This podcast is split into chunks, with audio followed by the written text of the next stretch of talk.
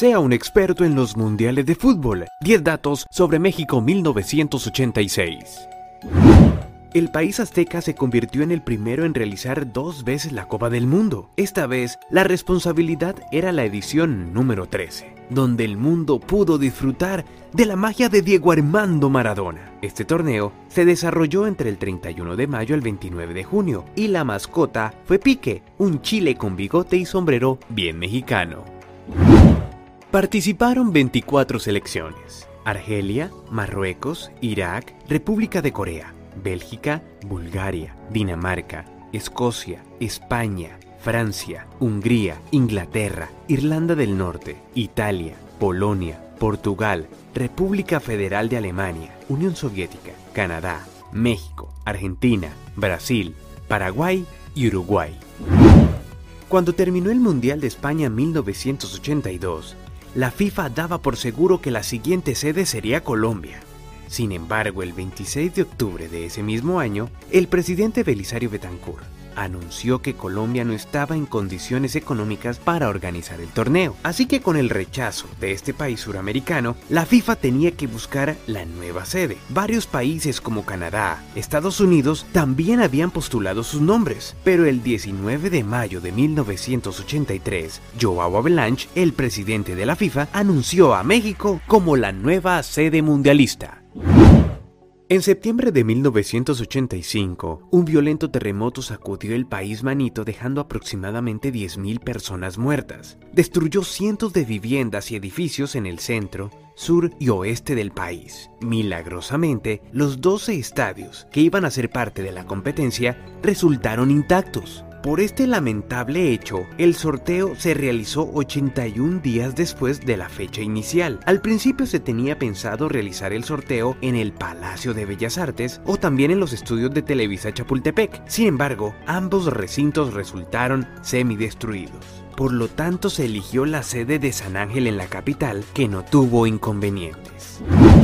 Después del empate 0-0 entre Escocia y Uruguay, los europeos ya eliminados se marcharon al hotel para ahogar sus penas con whisky y cerveza. Bien cargados de alcohol, los escoceses decidieron dar una vuelta olímpica. Decían que se la merecían. Y así lo hicieron, pero completamente desnudos por las instalaciones del hotel, mostrando sus atributos a cuanta mujer se cruzaba por su camino.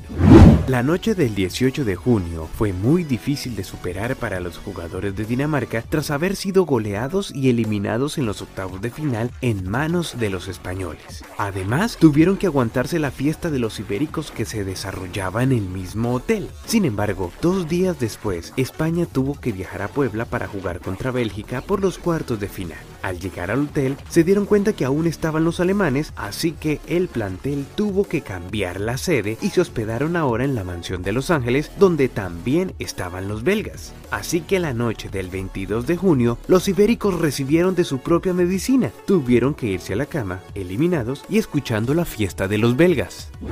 El uruguayo José Batista quedó en la historia mundialista por haber visto la tarjeta roja a solamente 53 segundos después de iniciado el partido frente a Escocia. Por otro lado, el paraguayo Cayetano Reyes se convirtió en el primer técnico expulsado en un mundial después de reclamarle de manera agresiva al árbitro búlgaro Vodkan Doshev cuando se enfrentaba frente a Bélgica.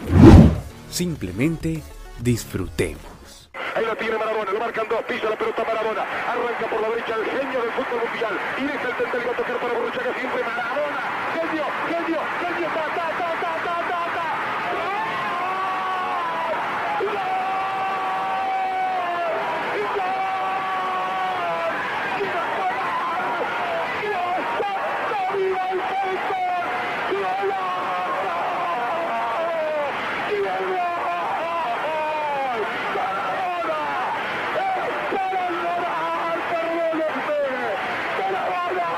En una corrida de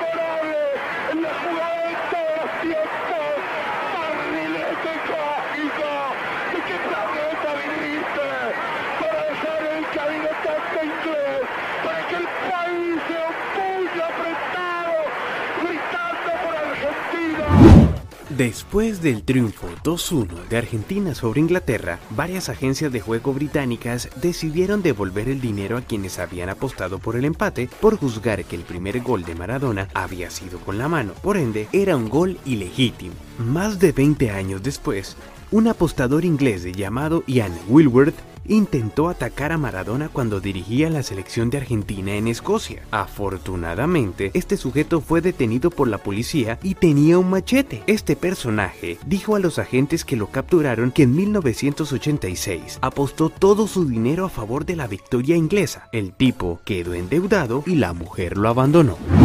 La derrota de los ingleses frente a Argentina le significó un ahorro, ya que les había prometido a los jugadores que si accedían a la siguiente ronda, traerían a las esposas y a las novias de cada uno de ellos. Se ahorraron como 30 mil dólares. Lástima por ellos. Y unos que no sintieron tristeza por la eliminación fueron los jugadores de Marruecos, ya que al perder con Alemania, los muchachos del norte de África se cruzaron en los vestieres con los teutones y les empezaron a pedir fotos y autógrafos. Además, los africanos fueron los primeros de su confederación en avanzar de la fase de grupos. Recibieron muchos premios, entre ellos una marca de cigarrillos les dio y podían hasta montar un negocio. La gran final, el 29 de junio, se escuchó el grito que hizo temblar el Azteca. Argentina es el nuevo campeón del mundo. Eso sí, tras un partido emocionante, ya que los 70 minutos los suramericanos ganaban dos goles por cero, pero enfrente estaba una selección de categoría y empató al 74 y 81. 2-2 se ponía el encuentro, pero a seis minutos del pitazo final apareció Burruchaga que anotó el 3 por 2 definitivo frente a Alemania, dándole por segunda vez el título más deseado por los jugadores de fútbol, la Copa del Mundo.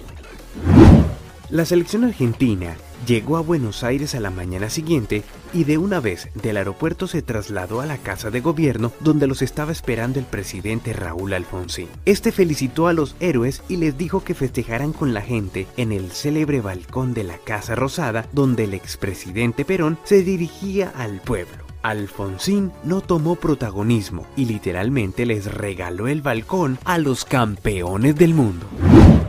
El goleador fue el inglés Gary Lineker con 6 anotaciones.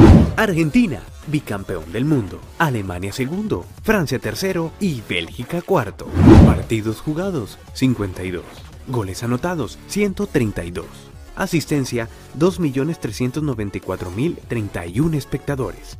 Datos de la FIFA. La FIFA hizo un concurso para que la gente votara por el mejor gol de los mundiales. Ganó el tanto del mexicano Manuel Negrete en una acrobática jugada frente a Bulgaria. ¿Realmente este es el mejor gol de los mundiales? ¿Qué opinas?